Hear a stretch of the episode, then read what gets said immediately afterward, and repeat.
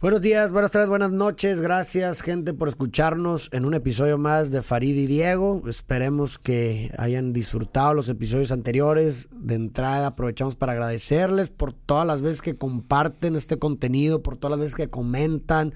De verdad, este podcast no sería posible sin todos ustedes. Muchas, muchas gracias.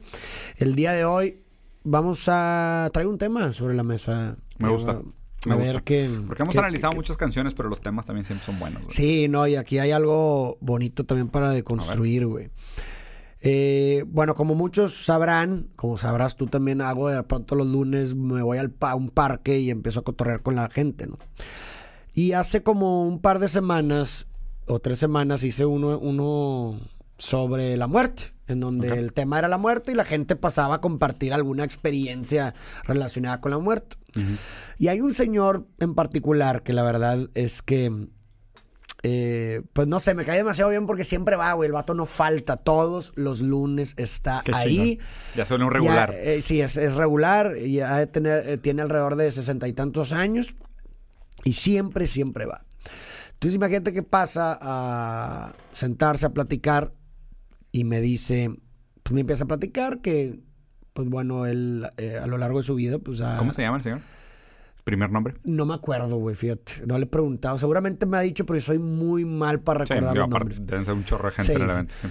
Pero bueno, total, eh, pasa y empieza a hablar de cómo, pues bueno, él ha vivido las muertes de diferentes seres queridos y se detuvo para hablar específicamente de la muerte de dos personas muy importantes en su vida, que era su mejor amigo desde la primaria, Órale. con quien pues ha pasado, pasó muchísimo tiempo juntos, que llevaba, decía, apenas iba a cumplir dos años de, de haber fallecido, era relativamente reciente. ¿Por COVID? Y la muerte, no, fíjate que no, No no, no profundizamos Ok. en, el- en Pero la fue en causa. esa- en esa época. Pero, y, y su esposa, él, él- él él había enviudado Uy. también, que había muerto dos años más o menos también. Entonces, pues imagínate que Qué de duro, dos años güey. atrás, su mejor amigo y su esposa, o sea, dos personas con las que pasó prácticamente Sí, sí, sí. toda, Toda su vida, habían muerto, ¿no? Es más, pudieras decir que son las personas que mejor lo conocieron hasta hoy, si así lo quieres ver, ¿no? Y, me y le pregunté, oye, ¿y, y cómo te sientes? ¿Cómo te sentiste, no? Y me dijo una respuesta que hasta me, me enchina la piel porque me rompió la cabeza. Me dijo, me sentí como el mundo con la biblioteca de Alejandría. Y luego, luego cuando dijo eso lo entendí, güey, lo entendí. Y dijo, toda la historia se fue con Alejandría, toda mi historia Se fue se con fue ellos con mi esposa y mi amigo. Güey, a la madre me quedé. la Y claro, güey, o sea, totalmente. O sea, eh, eh, eh, lo primero que se me vino a la mente con eso es que hay una frase de un psicoanalista que se llama Luke Alouch, no sé cómo se pronuncia, pero dice, cuando se va el ser amado, se va, no solamente se pierde al ser amado, sino se pierde un trozo De uno de, sí, de uno mismo, ¿no? Y de cierta forma, si lo relacionas, por ejemplo, con la, con la idea de la muerte definitiva, que es el olvido, pues de cierta forma, con el otro, cuando se va una persona que tiene una parte de ti, una historia de ti, pues se muere definitivamente una parte de ti, güey. ¿Por qué? Porque una parte de ti específica Sí. se ha olvidado. O sea, ahí se fue con la persona. Porque ya nadie más puede relatar Esa, esa parte de ti. historia de ti. Ya nadie más, se fue. ¿no? Y, y si nos vamos incluso más al fondo, ay, si nos vamos incluso más al fondo en la función del relato, güey. O sea, es decir, el relato, el cuento, el ser humano cuando era analfabeta recurría al, Al cuento. a- al cuento. A través del cuento y el relato compartía todo aquello que quería conservar, güey. ¿no? Historias, valores, etcétera.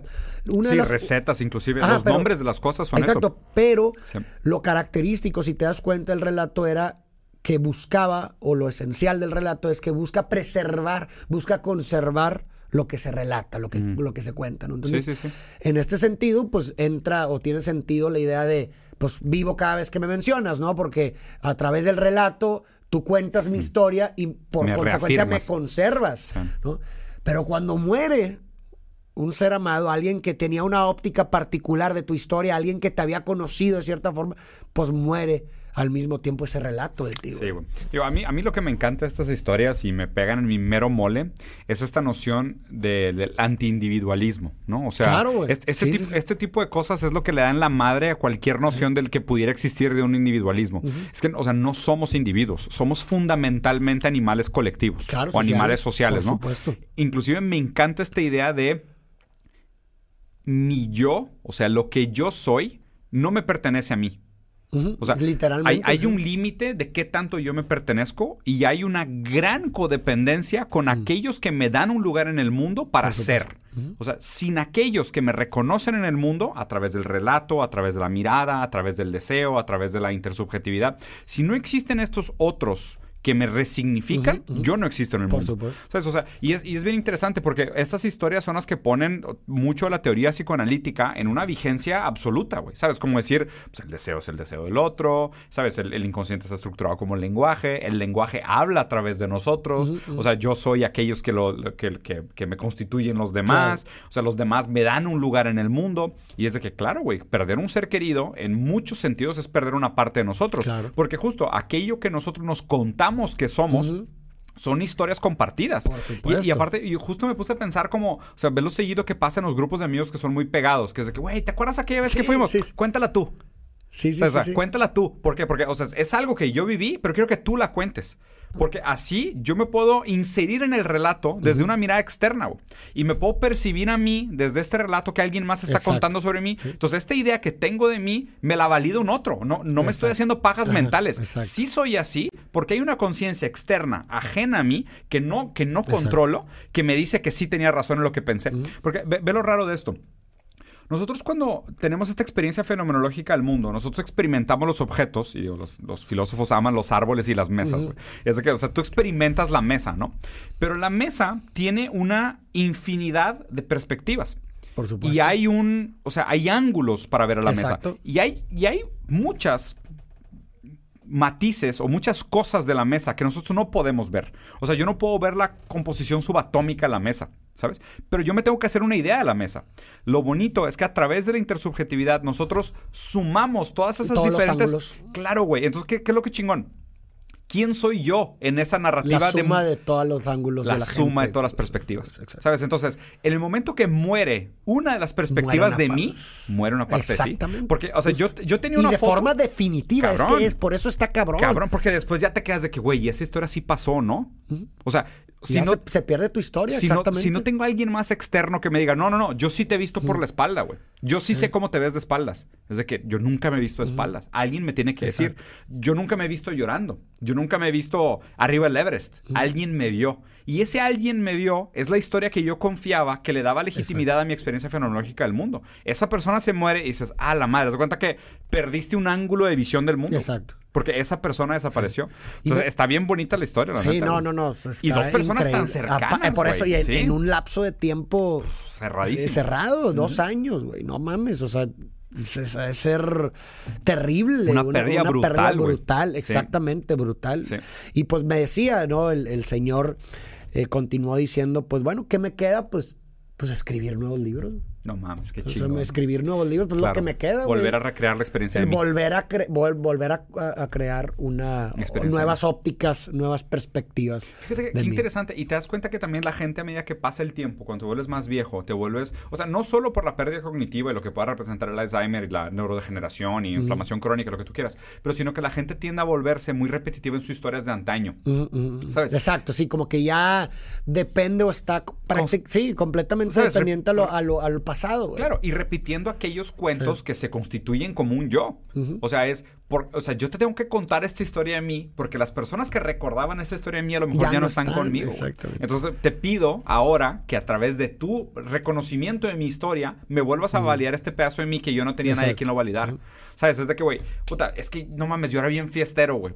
Pero toda la gente que me dio fiestero ya no está conmigo. No está Entonces, pues, si me quiero volver a percibir como fiestero, tengo que convencerlos Exacto. a ustedes todos de que me perciban otra vez como fiestero. Exacto. Entonces, o les invito a la fiesta o les cuento mis historias les de cuento fiesta. las historias de fiesta. Entonces, lo raro es cómo nosotros tratamos de reivindicar el pasado o mantenerlo vigente como una parte que nos identifica como individuos a través del reconocimiento de un otro que le da lugar a esa historia. Porque yo solo no puedo determinarme Por fiestero. supuesto que alguien me claro. tiene que decir, güey. Alguien lo tiene que confirmar. Sí, alguien alguien lo lo tiene que ti- confirmar. Exacto, definitivamente. Y esto también me recuerda a, a lo que dijo Derrida, ¿no? De la que la muestra eh, más grande de fidelidad a un otro o al otro difunto es precisamente la cita, ¿no? La cita. A través de la cita, eh, la voz, de, tu voz entre comillas, güey. ¿Sí me explico? O sea, tu voz, tú estás sirviendo como un medio literal Mm. del otro. Está haciendo su voz, le estás prestando voz a quien se quedó sin voz, güey.